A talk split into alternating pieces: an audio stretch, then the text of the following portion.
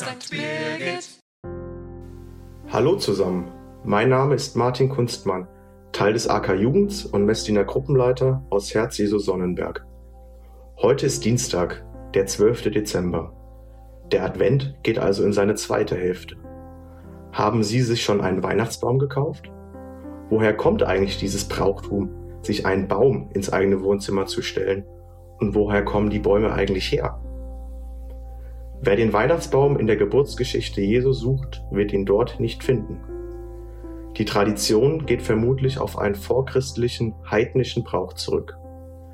Zur Wintersonnenwende wurden in der kalten Jahreszeit grüne Zweige gesammelt und als Zeichen der Fruchtbarkeit ins Haus geholt. Den christlichen Weihnachtsbaum, so wie wir ihn kennen, gibt es etwa seit dem 15. Jahrhundert. Die roten Glaskugeln symbolisieren Äpfel und stellen so eine Verbindung zur Frucht des Baums im Paradies dar. Die Kerzen bringen Licht in die dunkle Jahreszeit. Zunächst war der Weihnachtsbaum ein evangelisches Symbol, etablierte sich später aber auch in der katholischen Kirche. Heute ist der Weihnachtsbaum nicht mehr wegzudenken. Er verleiht unseren Wohnzimmern ein tolles Ambiente. Durch ihn kommt auch ein Stück Natur in unser Zuhause. Doch woher kommen eigentlich die ganzen Bäume, die wir hier kaufen können? Ich bin dem mal etwas nachgegangen und habe einen Experten gefragt. Bei mir in der Leitung ist jetzt Björn. Er studiert im dritten Mastersemester Forstwissenschaften an der TU Dresden und arbeitet bereits seit ein paar Jahren parallel zu seinem Studium bei einem mittelständigen Forstbetrieb. Die Firma ist auch im Weihnachtsbaum-Business tätig und betreibt in Sachsen etwa 30 Verkaufsstellen. Björn, schön, dass du dir trotz der vielen Arbeit momentan kurz vor Weihnachten die Zeit für uns nimmst. Ja, vielen Dank und herzlichen Dank für die Einladung. Ähm, jetzt erzähl doch mal, wie läuft das denn ab mit der Weihnachtsbaumproduktion? Wie, woher kommen die Bäume eigentlich, die wir hier kaufen können? Und gibt es da eigentlich auch unterschiedliche Anbausysteme? Genau, da gibt es große Unterschiede. Zum Teil kommen die Bäume aus Dänemark, da werden die auf Feldern angebaut. Dann gibt es das gleiche nochmal in Schleswig-Holstein und im Sauerland sehr ausgeprägt. Mhm. Dann gibt es aber auch immer wieder regional kleine Anbieter und dann eben auch Sonderkulturen im Wald. Also da wachsen dann die Weihnachtsbäume zwischen den normalen Bäumen.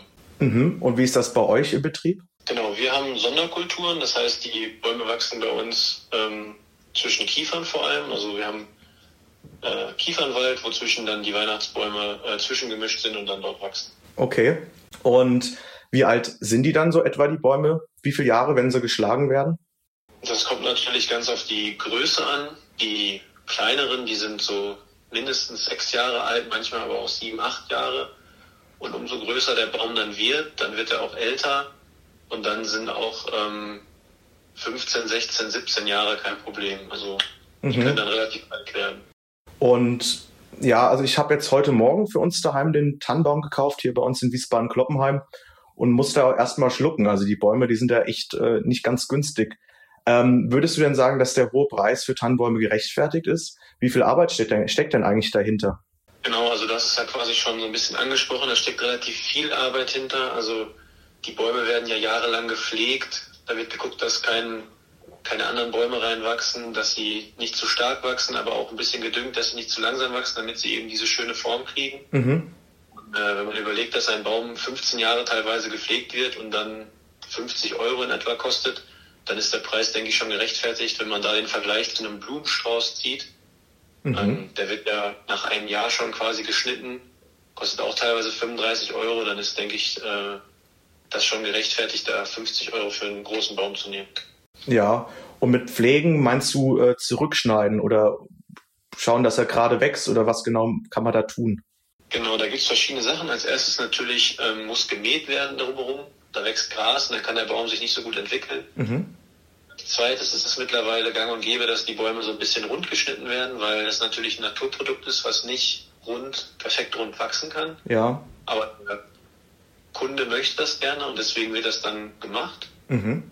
Und, äh, darüber hinaus wird auch so ein bisschen geguckt, dass der Baum ähm, oben die Spitze, dass die nicht zu groß wird. Da wird mit so einer speziellen Schere so ein bisschen die Rinde verletzt. Mhm. Das sieht man bei den meisten Bäumen, das sind dann so Querstriche. Und das ist dann quasi so ein bisschen die Behandlung, die so ein Weihnachtsbaum kriegt, damit er so schön aussieht, wie er in den meisten Fällen aussieht. Mhm. Also steckt ganz schön Arbeit dahinter, höre ich raus.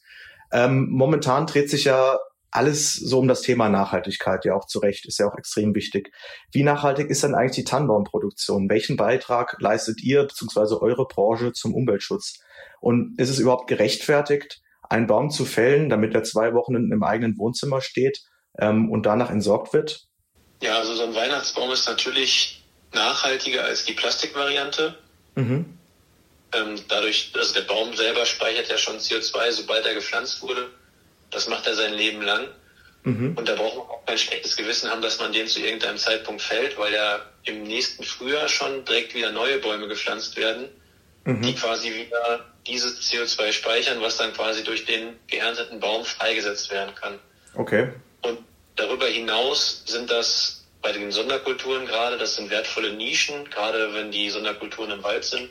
Da gibt es ganz viele Arten, die dann quasi da eine Heimat finden, die sie sonst gar nicht finden würden. Und gerade in Regionen, wo die Tanne vielleicht nicht so verbreitet ist, ist das dann auch so ein bisschen so ein Trittstein für Arten, dass sie sich dann so ein bisschen äh, verbreiten können. Mhm.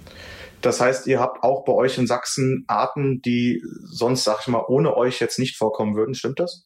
Genau, also da gibt es äh, einige Insektenarten und Vögelarten, aber auch einige Pflanzen, die quasi an diesen Standorten dann genau die äh, Voraussetzungen finden, die es braucht. Und ein ganz äh, tolles Beispiel ist eigentlich, äh, das ist jetzt leider nicht von uns aus Sachsen, aber das kommt aus dem Sauerland. Da gibt es die Feldlerche, die ist vom Aussterben bedroht und kann sich quasi nur noch in diesen Kulturen äh, halten. Okay. Nee, echt total spannend, was du erzählst. Ähm, in den letzten Jahren, gerade seit 2018, merken wir ja auch bei uns hier in Deutschland enorm die ähm, Auswirkungen des Klimawandels, vor allem in den Sommermonaten. Ähm, wie wirken sich denn die trockenen, heißen Sommer auf das Wachstum der Bäume aus? Ja, das ist natürlich regional unterschiedlich. Ähm, wir haben viele Kollegen, die dieses Jahr mit der Trockenheit große Probleme hatten. Da haben die Bäume dann teilweise Schäden davon getragen. Mhm. Dann ist natürlich auch noch entscheidend, wann die Trockenheit ist. Also wir hatten dieses Jahr zwischendurch im Sommer eine relativ nasse Periode, weshalb es viele Weihnachtsbäume gibt mit äh, relativ langen Spitzen. Okay. Aber warum werden die Spitzen dann länger, wenn es nass wird, oder?